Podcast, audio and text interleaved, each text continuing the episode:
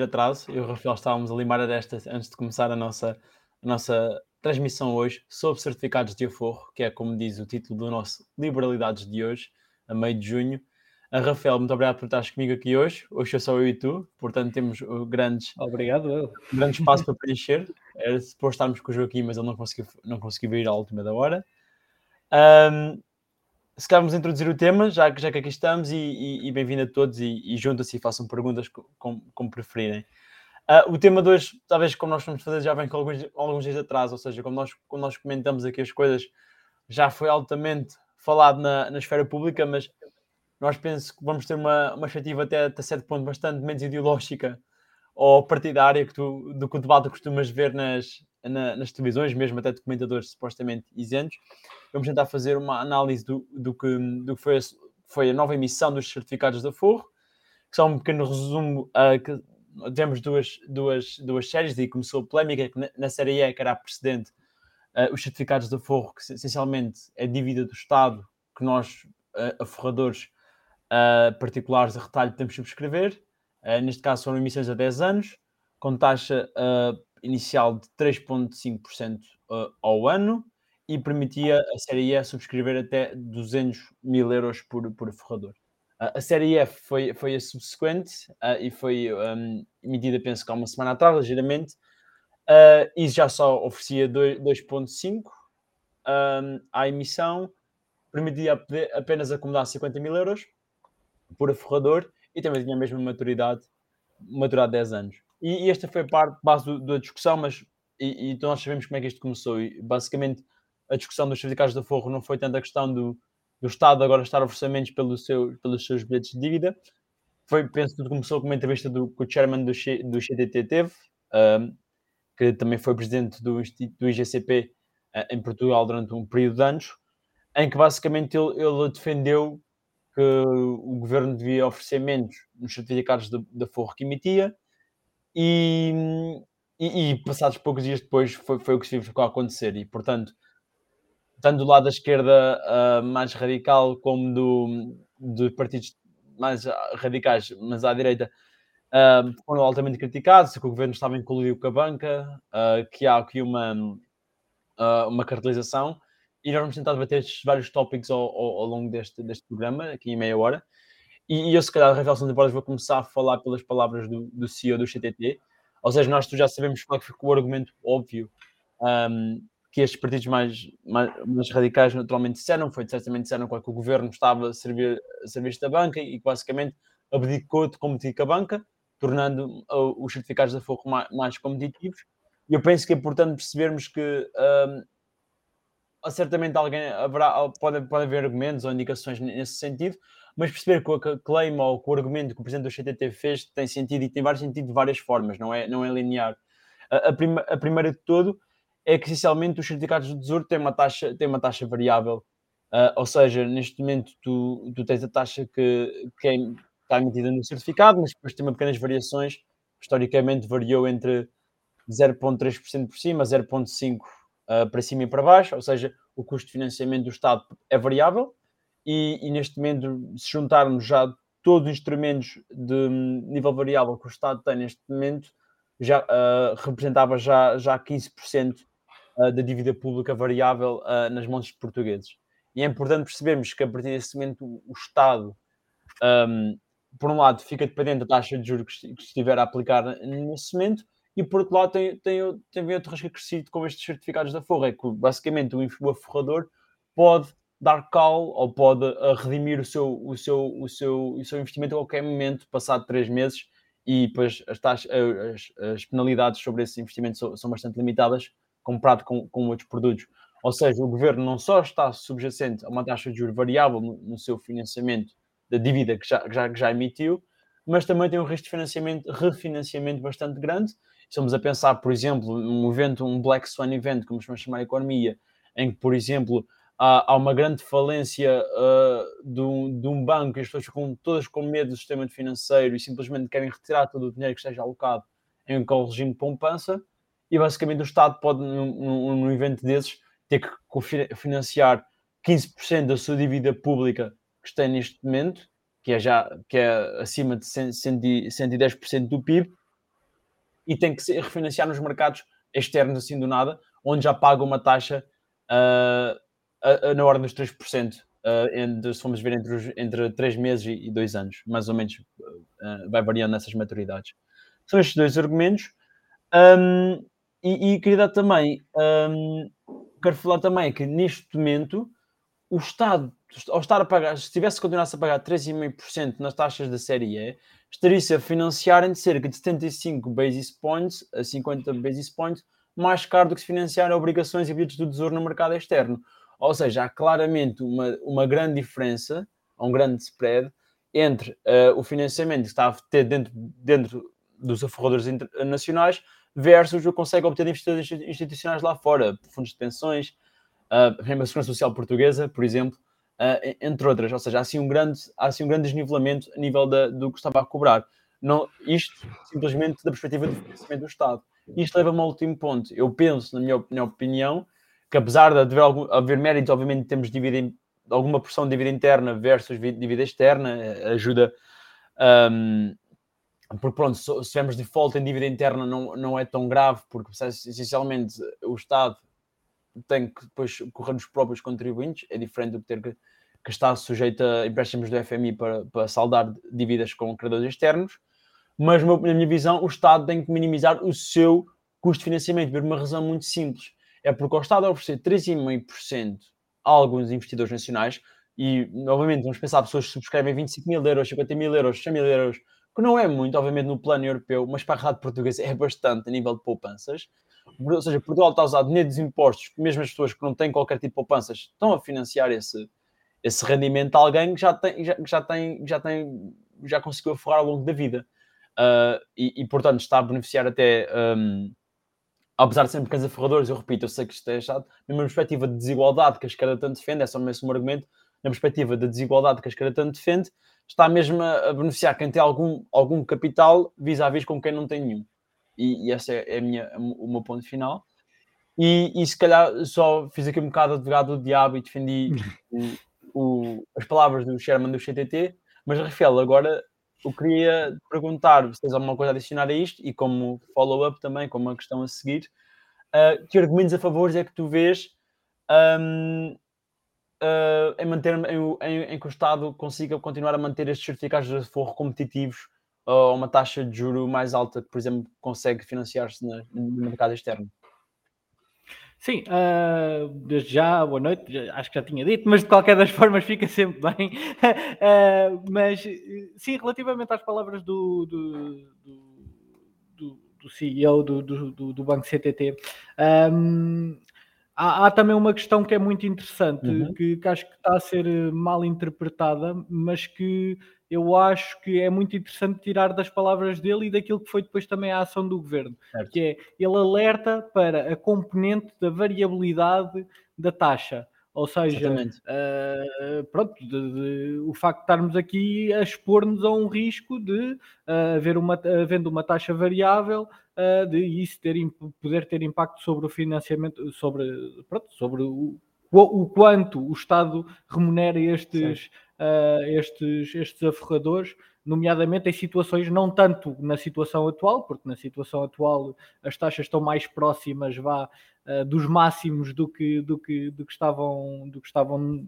noutras alturas, mas principalmente nessas outras alturas em que provavelmente estaríamos a pagar acima daquilo que conseguiríamos pagar no mercado um, porque estamos a acompanhar porque estamos a acompanhar algum uh, pronto, há alguma, alguma taxa, varia uma taxa variável que naquele caso da, da série E era uma taxa que era vá, bonificada, porque tinha uhum. uma segurança de, um, de pagar 1%, ou seja, mesmo quando as taxas de juro e a Euribor era negativa, uh, nós cá em Portugal tínhamos sempre aquela salvaguarda de ter, ter aquele mais 1% que hum, fez com que, em maior parte dos períodos, mesmo quando a Euribor, quando os valores estavam muito baixos da Euribor, nós andávamos a remunerar acima daquilo que era a prática do mercado. Uhum. Um, o que, obviamente, é um risco que o Estado, que o Estado se compromete e que, que tem algum impacto. E depois, obviamente, que nesta altura, o crescimento, só, só para ter uma noção, um, a dívida, desde março de 2011, uh, andou sempre a rondar, ou seja, o peso dos certificados da Forro na dívida, na dívida direta do Estado, andou sempre a rondar os 4, 5, uhum. 6%, a maioria de, de, dos, dos períodos chegou a cerca de 5%. A partir de setembro de 2022, começa a crescer, uh, vai uh, em outubro para 6%, em novembro mantém-se nos 6%, em dezembro passa a 7%, janeiro de 2023 passa a 8%, 9% em fevereiro e 10% em março de 2023. Ou seja, neste momento, uh, os certificados da Forro têm um peso de 10% da nossa, da nossa dívida, da, uh, da, nossa dívida, algo que lá está já não acontecia desde 2011, uhum. uh, ainda antes do, do resgate e de muito daquele que foi o financiamento que, que o Estado teve que obter de fora. Um, isto para dizer que, ou seja, estava a haver aqui uma tendência de grande crescimento que inevitavelmente teria que ser estancado. Mas outra, outra questão que estava a ser abordada naquelas declarações e que não tem sido tão, uh, uh, tão considerada é que uh, o, João, o Dr. João Moreira Rato, na altura, defendia a suspensão com um aviso prévio da suspensão de, de, deste, destes certificados da Flow. Ou seja, estamos a falar de uma questão de transparência do processo claro. e de informação prestada ao mercado que não foi não foi feita pelo governo, pela estratégia que quis ter, e eu também compreendo essa estratégia, porque provavelmente se dessem esse anúncio, se calhar ia haver uma corrida ainda maior claro. aos certificados da Fogo neste período. Claro. Uh, pronto. Mas isto para dizer que, ou seja, nem tudo o que, o que João Moreira Rato disse foi aquilo que o governo fez, uh, e também não é assim, não, ou seja, dizer que o governo está a mando da, da banca também não é bem claro. assim, apesar de não podemos, não podemos também uh, excluir que efetivamente estamos a baixar o nível da concorrência claro. uh, do, do, dos certificados da falta face àquilo que é o papel da banca. Uh, e isto para dizer, para dizer o quê? Pronto, e agora voltando àquilo que, àquela que foi o teu desafio e a tua Exatamente. pergunta, obviamente que os certificados da Forro, tanto com uma taxa mais alta, uh, mete uma pressão maior sobre as instituições bancárias, uhum. nomeadamente para aumentar as taxas de juros de depósito, que é provavelmente um dos produtos com risco uhum. mais próximo daquilo que é os certificados da Forro. Um, certo. Obviamente que isso pode ter esse, esse valor que é, que é oferecido pelo, pelos bancos, depende obviamente da, da oferta comercial de cada um, de, cada um desses bancos, que, que vem de uma avaliação que fazem da sua liquidez e daquilo que são uh, as informações dos seus, do, dos, seus, dos seus empréstimos. Sendo que uh, outra coisa que eu acho que é importante aqui de relevar é tudo isto só é um tema, os certificados da Forro só é um tema por causa da nossa economia uhum. e da economia que nós temos e da, da força, eh, da, da falta de força que a nossa economia tem. Uhum. Ou seja, porque como não temos um, um, um, mercados de capitais que sejam concorrenciais com as rentabilidades de um certificado de aforro, uh, obviamente que em termos de risco nunca seriam comparáveis, certo. mas se, se houvesse um, um, mercado de capitais e um conhecimento sobre esse mercado de capitais, eu acho que até é mais informação uh, informação e literacia do que propriamente uma questão. Mas, mas já lá vamos, se puder ser rápido. Deixa-me essa parte para o final. Ah, ok. Deixa-me isso para o final, okay. se puder ser. Mas muito, muito obrigado pelo, pelo teu ponto e, e acho que já, já apresentaste esses argumentos bastante válidos e tentaste explicar a, a, a diferenças e as pequenas soluções que podemos ter. Eu só, eu só quero dar aqui duas coisas de barato, se puder ser aqui, para os argumentos a favor, para, para, as, taxas, para as taxas de juros estarem, desculpa, as taxas de juros nesses certificados da Forro estarem um pouco mais altas, e vai à linha com o que tu disseste, é que mesmo para o investidor com, investidor com pouca literacia financeira, pronto, é um instrumento que permite uh, simplesmente aforrar de forma fácil, uh, virtualmente é risco free, ou seja, não tem risco nenhum, porque só acontecer alguma coisa, o Estado em, em risco de financiamento, simplesmente pode pedir o certificado de volta, e mesmo que o Estado entre em default, uh, esses depósitos estão sempre garantidos no, normalmente nos resgates financeiros que o FMI garante, portanto, é mesmo. Foi o que aconteceu à Grécia, por exemplo. A Grécia estavam seguros, portanto era possível.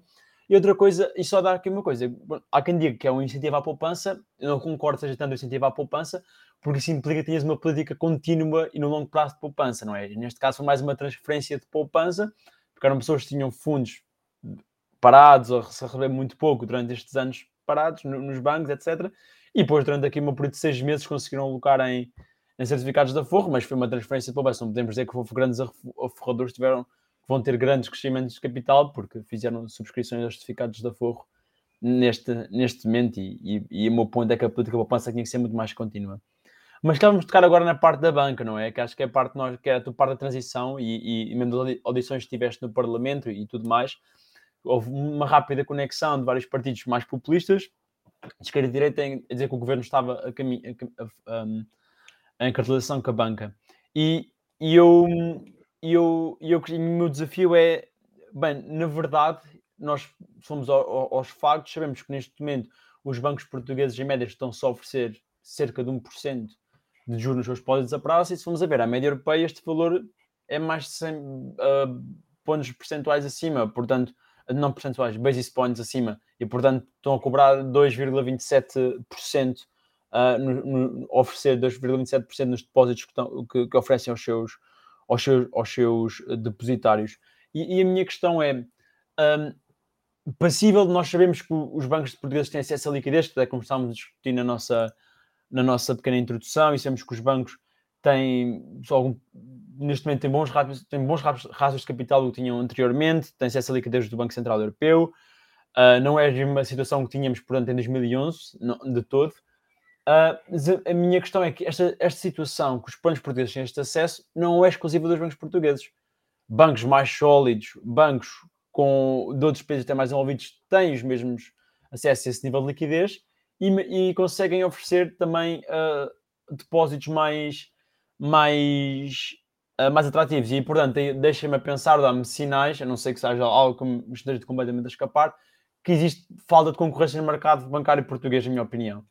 E, e, penso que é algo, que, tem que, tem que tem que se tem que tentar resolver e, e podemos pensar em algumas, em algumas soluções. Ou seja, eu não acredito necessariamente que seja o, o, o governo por ter, ter que oferecer estas taxas mais competitivas, uh, mas pode tentar oferecer taxas acima daquelas que os bancos estão a oferecer, como está a fazer agora, por exemplo, porque quer queremos, quer não, os seus bancos oferecem 1,03% e o governo ainda oferece 2,5%, ainda está com, ainda está com spread de 1,5% acima, uh, mais competitivo.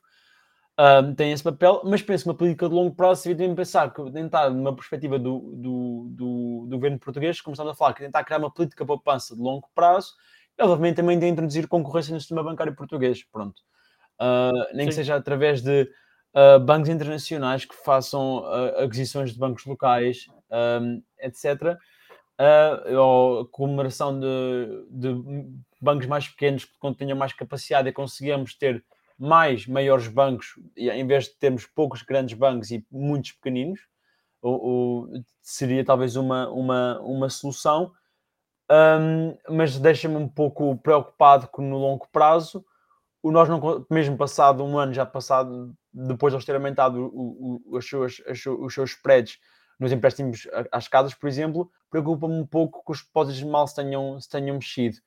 E esta é a minha opinião, e, e queria passar também para ti a pergunta, Rafael, e que a minha follow-up question sim. é também: achas que devia ser a Caixa Geral de Depósito, por exemplo, a liderar o caminho, uh, porque é o Banco Público, não é? Liderar o caminho no aumento dos, do, da rentabilidade oferecida nos depósitos a prazo, mais em linha sim. com a média europeia. É assim, sim, é assim, uh, nós, nós formos olhar para, para outros casos, vemos casos em que claramente a estratégia do governo uh, do governo tomada nesse, nesse, nesses sítios uh, é uma estratégia de efetivamente utilizar os certificados da Forro e outros mecanismos similares como sendo um driver de, de, poupança e como sendo um método de concorrência direta a, ao banco. Por exemplo, uh, a Itália, o caso da Itália, neste momento é o país que oferece na, na, na área, na, na, zona euro, é o país que oferece as maiores taxas de juros de depósitos dos bancos, da parte dos bancos,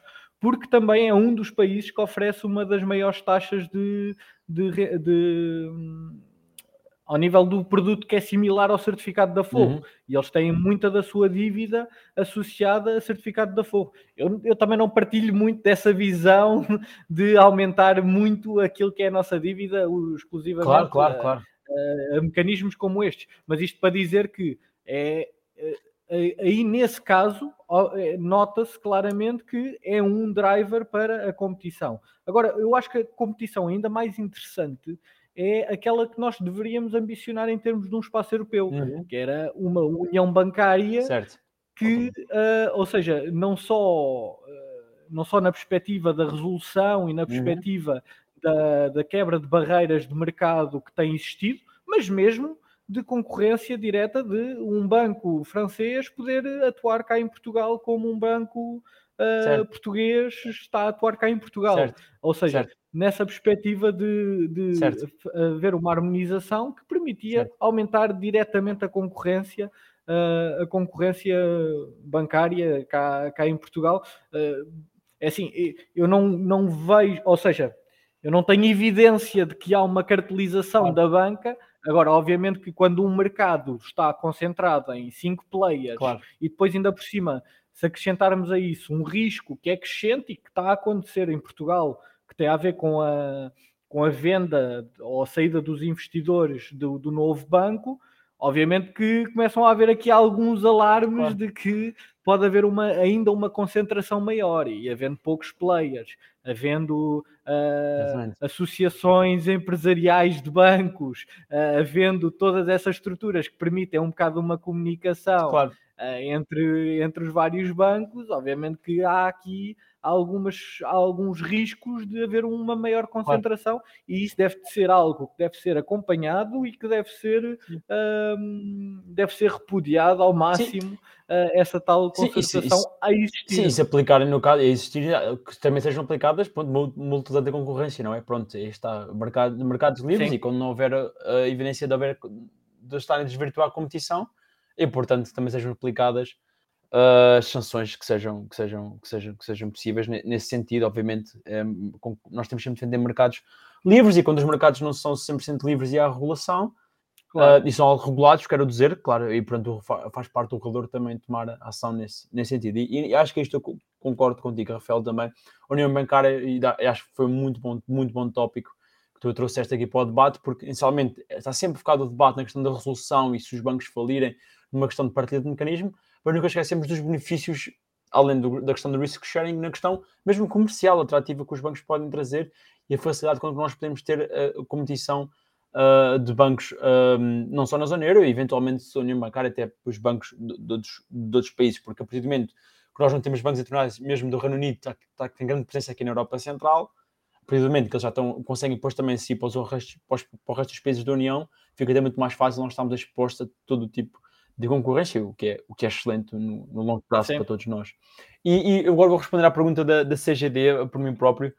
Uh, a questão da, da CGD ah, subir, subir os depósitos. Também posso. A minha, a minha pergunta, a minha resposta instintiva, sem, sem passar uma grande talha, uma análise detalhada sobre isso, diria que não, que não deve ser a, a CGD um, a, a, aumentar os depósitos a prazo, ou seja, um, e, por uma, e por uma razão simples um, eu, eu, eu, percebo que, que pode estar em ambiente de cartelização, mas também o facto de ser o banco público, isso, pronto, o, a questão da, da caixa conseguir ter um spread melhor, na verdade, depois vai se, vai transformar em, em, em, dividendos para o orçamento de Estado, eventualmente, certo?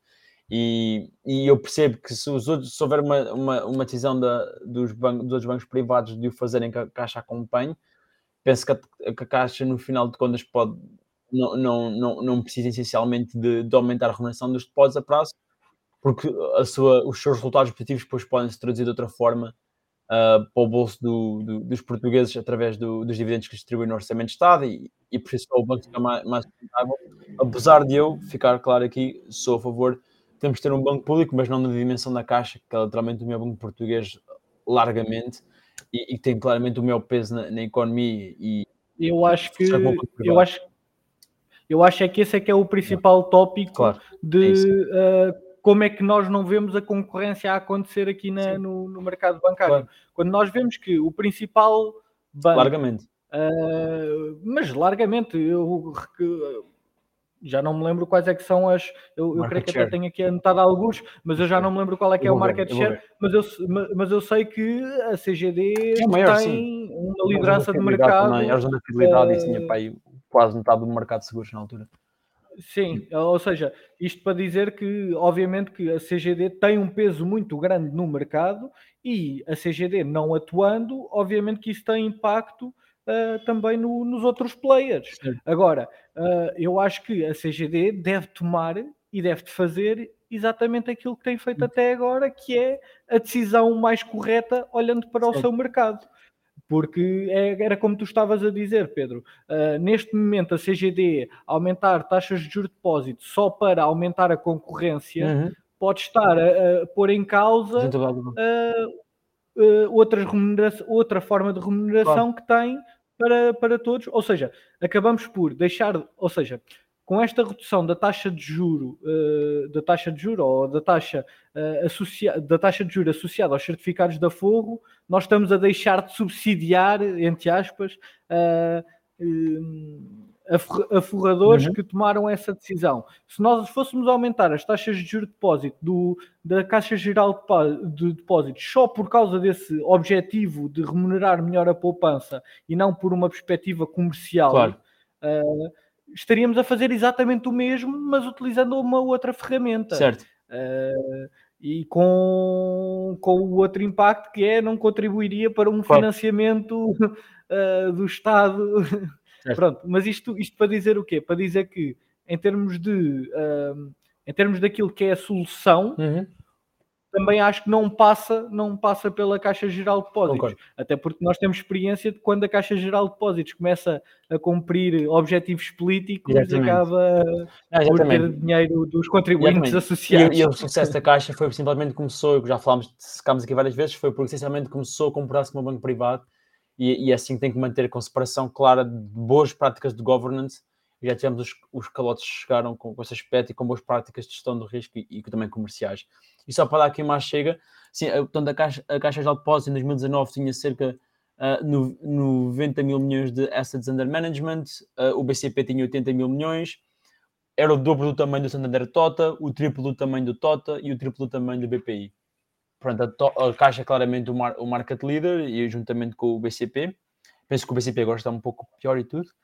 Uh, e portanto uh, dá, dá para ver bem a diferença um, entre, entre, entre todos estes, entre todos estes e, e, como é que a Caixa é claramente o market leader e, e, e é desproporcionalmente para um banco público ter, ter, ter uma market share substancial para, para aquela que devia ter.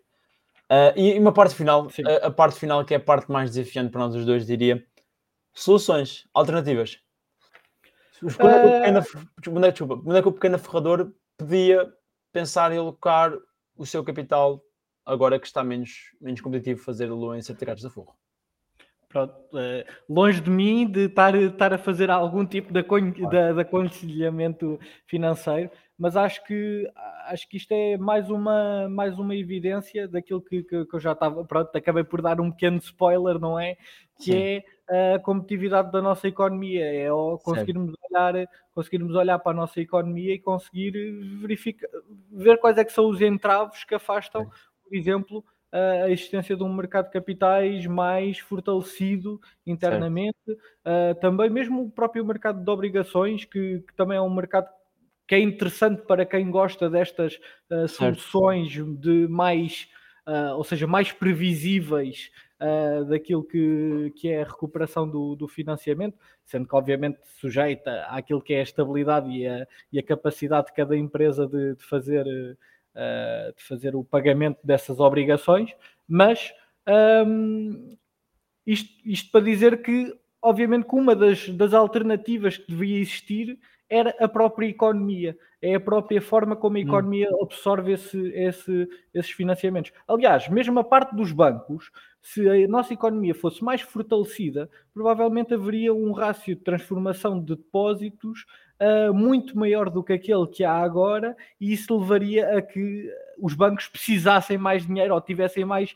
incentivos a terem esse, uh, a terem esse dinheiro a render. Exatamente. Ou seja, isto para dizer que a base de toda esta discussão acaba por ser a nossa economia fragilizada. E, e esse, a nossa economia fragilizada num sentido de a nossa economia que não não desenvolve tanto em termos concorrenciais, Certo. não há tanto incentivo ao capitalismo uh, da perspectiva de criar uma empresa, de criar um negócio, ir ao mercado de capitais, ir ao mercado de obrigações, como uh, deveria de, de, existir, e isso sim seria um, uma certo. boa forma de criar concorrência, não só aos bancos, não só aos certificados da Fogo, mas uh, principalmente também para para aumentar esse, esse incentivo a que os bancos fizessem essa taxa de, certo, taxa de depósito maior. Obrigado, Rafa. Eu também vou também pegar por aí, concordo 100% contigo. Penso que é o principal, um, que é o principal, seria o principal driver de, de, uma economia saudável, em que tu, vários produtos de vários níveis de risco conseguem oferecer diferentes rentabilidades e, e, e, e conseguimos aumentarmos por aí, não estarmos tão, tão reféns do governo aumentar ou baixar a taxa de juros do certificado de forro por um ponto percentual ou não. E, e, penso que é isso que temos que pensar por aí. Sim. E também longe de dar conselho financeiro, mas se também se procurarmos também obter, por exemplo, investimento em produtos de baixo risco, como obrigações do tesouro, etc., dá para subscrever produtos desses através dos bancos, nem que seja através de uma panóplia de fundos de obrigações, portanto, há ETFs, ou pronto, podem falar com, com o vosso gestor bancário, etc. Se, se, se alguém tiver interesse nestes produtos de baixo risco, claramente todos os bancos oferecem isto. Uh, podem também oferecer um índice de ações, etc. Tudo, tudo, tudo, tudo se pode pensar, tudo se pode, pode equacionar nesse aspecto. Obviamente, esse já tem um, dif um diferente perfil de risco, uh, mas pronto, são, são, são, são, são produtos que se podem, que se podem pensar e, e, e é importante nós também criarmos uma cultura de longo prazo da poupança e de, e de, de estimularmos enquanto, enquanto, enquanto país. Mas penso que o Rafael, da minha parte, é tudo e penso que foi um programa muito produtivo. Não sei se tens algo mais a, a, a acrescentar. Não, só aqui no, no capítulo das decisões, de, das soluções, acrescentar certo. aquela que já falámos também, que era a perspectiva de uma união bancária realmente que fosse uma união bancária a nível europeu e que também fosse também um, um, aumento de concorrência, uh, de concorrência internacional, que é algo que uh, nós, enquanto europeus, beneficiamos em algumas áreas e acho que seria muito, muito positivo certo. também podermos beneficiar desse aumento de concorrência neste, neste segmento em particular. Certo. Precisa que esperar mais uns anos para essa, mas concordo contigo. Exato. Uh... Vota a iniciativa liberal nas próximas eleições uh, europeias e, e mais pressão no Parlamento Europeu, exatamente. Sim, Temos candidato europeu. É isso. Não, não, não, não. Estou a brincar contigo. Ah, porque não?